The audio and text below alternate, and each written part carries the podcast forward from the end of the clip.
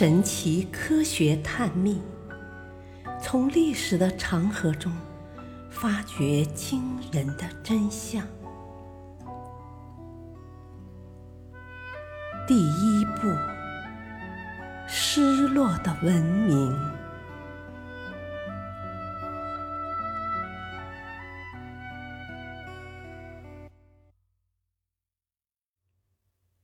失落的国度。吴哥窟古迹寻觅。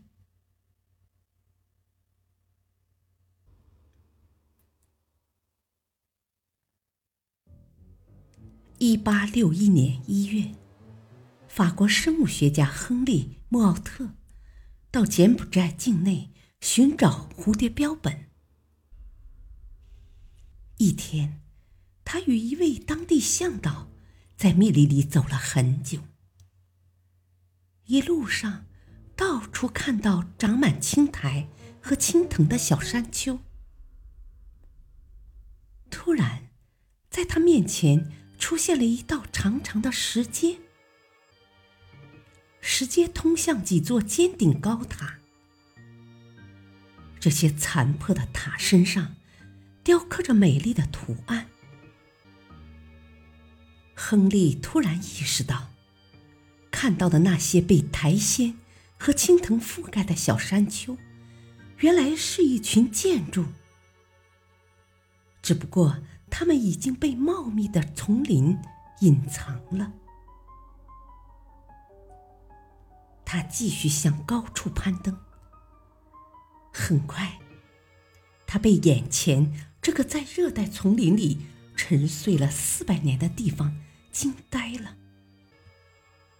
在他眼前，呈现出一座雄伟壮丽的城市。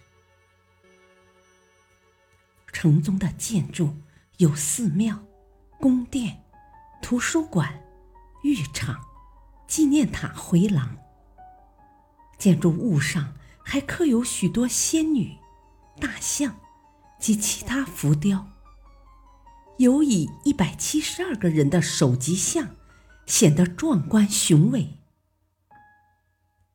这表示，当年在此兴建都市的民族，必定是个文化颇为发达，并有高超建筑技术的民族。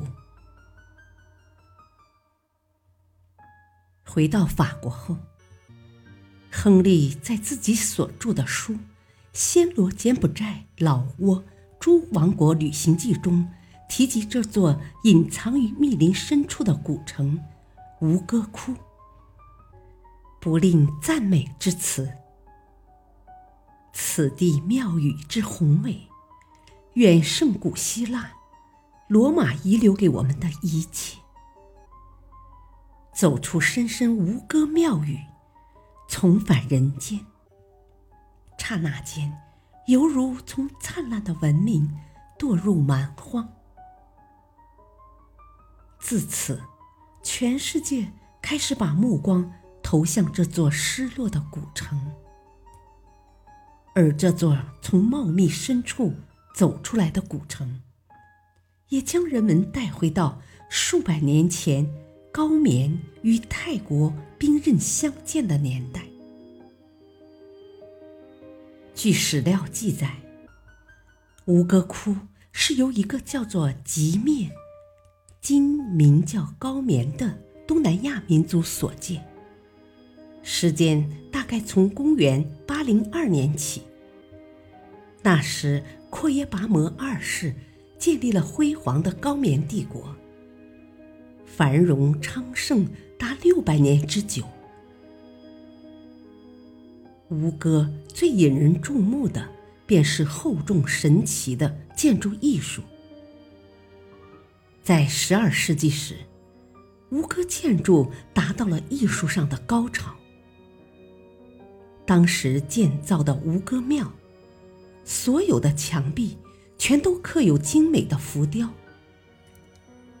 每个平台的周围都有面向四周的长廊，连接着神殿、角塔和阶梯。即使长廊的墙上，也全都刻有描述古代印度神话故事的浮雕。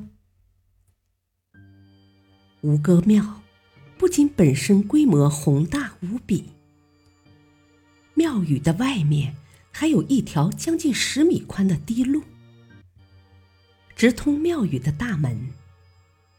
堤路的两边也都竖立着巨大威严的那嘎舍神庙。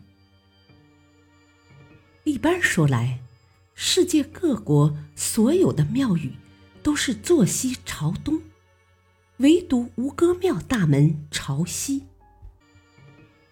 这使后来研究古代高棉的考古学家百思不解。此后，吴哥王朝历代国王的建成工作就一代又一代的传了下来。吴哥文明的建筑之精美，令人望之兴叹。然而，令人倍感惊诧的是，这座古城却在十五世纪初突然人去城空。根据记载，一四三一年，暹罗（今泰国人）以七个月的时间攻陷吴哥窟。掠夺大批战利品而去。第二年，他们再度光临吴哥窟，却发现这里变成了一座空旷的无人城，不但没有半个人影，连牲畜也不见了踪影。在此后的几个世纪里，吴哥地区逐渐变成了树木。和杂草丛生的林莽与荒原，只有一座曾经辉煌的古城隐藏在其中。直到十九世纪，亨利发现这个遗迹以前，连柬埔寨当地的居民对此都一无所知。据说，任何一个民族的文化。都应有它的延续性。何况吴哥是一个曾经繁荣六百年的王朝，但它的文化就这样忽然中断，忽然消失在历史的长河中了。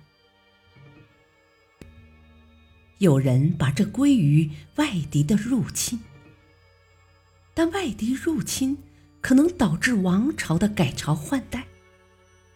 却无法使一个民族的人民统统消失。据考察，在吴哥地区曾有一百万以上人口居住。这个民族和这些人们到底到哪里去了呢？这真是一个无法解开的谜团。传说分起。有人认为，可能有一场可怕的传染病侵袭吴哥窟，大部分居民因此死亡。侥幸生存者将死者焚毁，以避免疾病流行，然后怀着悲伤的心情远走他乡。也有人认为是大规模内乱。造成国民互相残杀，所有的人都被杀戮一空。然而，却没有一具尸体被发现，实在太不可思议了。还有人索性得出了一个令人瞠目结舌的结论：